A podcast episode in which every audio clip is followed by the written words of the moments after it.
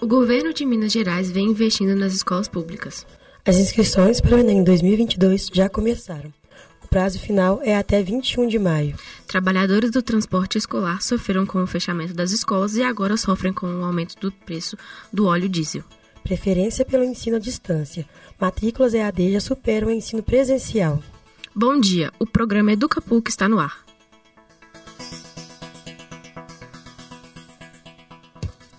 Educação. O governo de Minas vem investindo nas escolas públicas do estado, criando melhorias em diversos âmbitos. Quem tem informações sobre o assunto é o repórter Henrique Toscano. Bom dia, Henrique. Bom dia! O governo de Minas Gerais tem realizado diversos investimentos na educação do nosso estado, melhorando a infraestrutura de todas as escolas públicas da capital mineira e do interior no tocante ao mobiliário, à infraestrutura escolar dos espaços e muitos outros. Quem traz mais informações é a superintendente da Regional de Ensino Metropolitana B, Kátia Canguçu. Uma primeira ação, que é uma ação de reforma, que foi do projeto que se chama Mãos à Obra. Nós estamos na sexta, na sexta é, é, fase do Mãos à Obra. Então, a primeira fase do Mãos à Obra, as escolas assim mais prioritárias, ou seja, as escolas estavam quase caindo em cima dos estudantes, com sérios problemas é, estruturais. Passada essa primeira fase, é, que acho que, se não me engano, foi em torno de 80 a 100 escolas, divididas nas 47 SREs, e aí foi passando, né, até chegarmos agora nessa última fase, que é a fase 6, que engloba as, que engloba as quadras escolares. Com isso, as escolas com maior comprometimento da infraestrutura puderam ter, é, é, é ser, é, receber esses investimentos mais rapidamente. É, a partir desse diagnóstico do mobiliário da escola, a Secretaria de Estado de Educação fez uma aquisição de compras de mobiliário escolar para trocar todo o mobiliário da escola. Então, são o que que trata esse mobiliário? São os conjuntos escolares, e aí nós temos os conjuntos escolares para os estudantes dos anos iniciais do ensino fundamental. Nós temos para os anos finais do fundamental e ensino médio. Eles, inclusive, têm cores diferentes. Né? As cadeiras para os anos iniciais do fundamental, se não me engano, são azuis, e as do final e médio são verdes, ou vice-versa. É só para a empresa ela faz essa diferenciação para ficar fácil a identificação visual. Tá? E elas também têm tamanhos diferentes porque os meninos têm alturas diferentes, né? Então, nos anos iniciais, elas são as carte... os conjuntos são menores e dos anos finais, fundamental e médio, os conjuntos são maiores. É... Isso são conjuntos escolares. Então, nós temos várias escolas que receberam o conjunto escolar completo. Então, assim, 750 alunos receberam 750 conjuntos escolares. É... O outro mobiliário é o mobiliário da sala da direção, que é composto pela mesa, cadeira, cadeiras para visitantes, armários. É, tanto armário de colocar pastas, arquivos, como esses armários menores de rodízio para compor a mesa do diretor. É, também tem mobiliário para as, as secretarias escolares, né? mesas, cadeiras é, e armários como também para as salas dos especialistas, né, onde, onde ficam os professores e os especialistas. As inscrições para o Exame Nacional do Ensino Médio de 2022 começaram no dia 10 de maio e serão finalizadas no próximo sábado, dia 21. O Enem 2022 terá algumas diferenças em relação aos aplicados anteriormente. Para mais informações sobre esse importante processo, vamos falar com a repórter Alicia Rezende. Bom dia, Alicia. Bom dia, Ana Maria.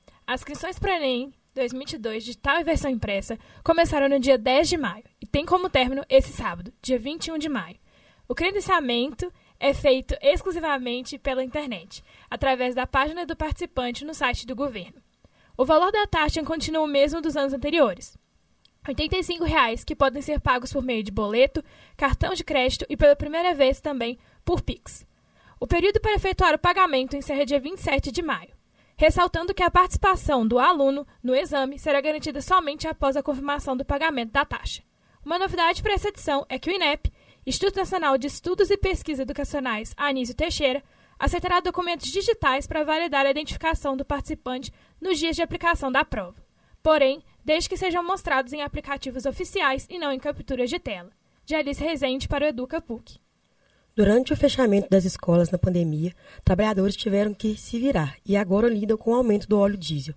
Quem vai falar mais sobre é a repórter Alessandra Silva. Durante o fechamento das escolas, os trabalhadores do transporte escolar tiveram que se reinventar. Desassistidos e sem sua fonte de renda, essas pessoas tiveram que fazer outros tipos de trabalho.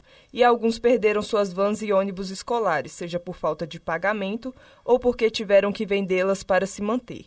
Esse grupo de trabalhadores já vem enfrentando problemas há muito tempo e agora encaram um aumento do óleo diesel, que está custando em média R$ 6,50. Após a abertura das escolas, os pais estão assustados com o aumento dos preços e já estão migrando seus filhos de escola.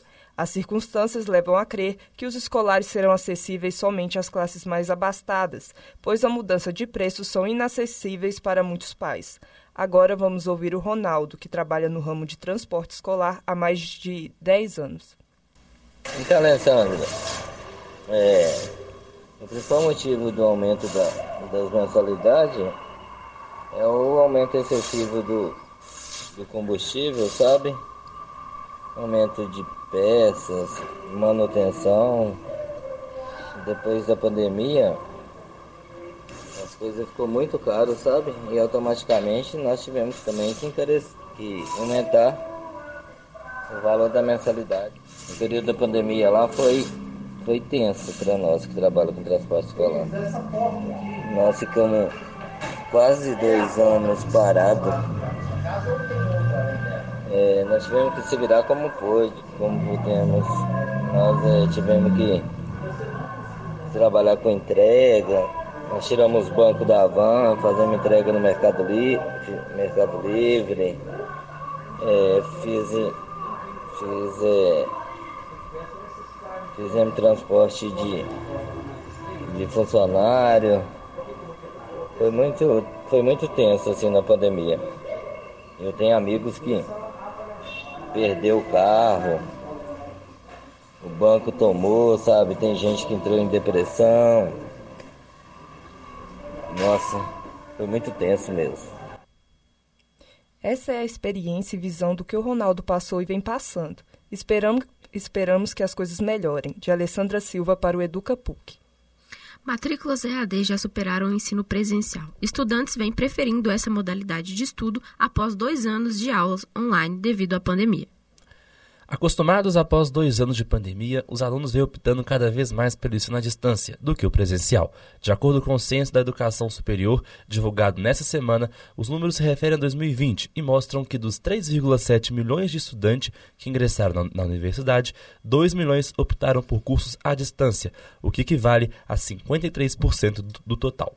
Em Minas Gerais, o total de matriculados somou 857 mil alunos. O censo contabilizou que 53,6% escolheram a modalidade distância.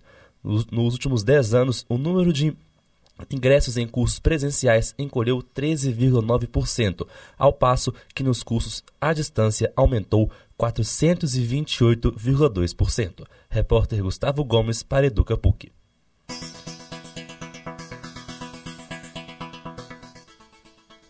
E chegamos ao final de mais um Educa PUC. Esperamos que vocês tenham gostado. Se houver alguma dúvida ou sugestão, entre em contato através de nossas redes sociais.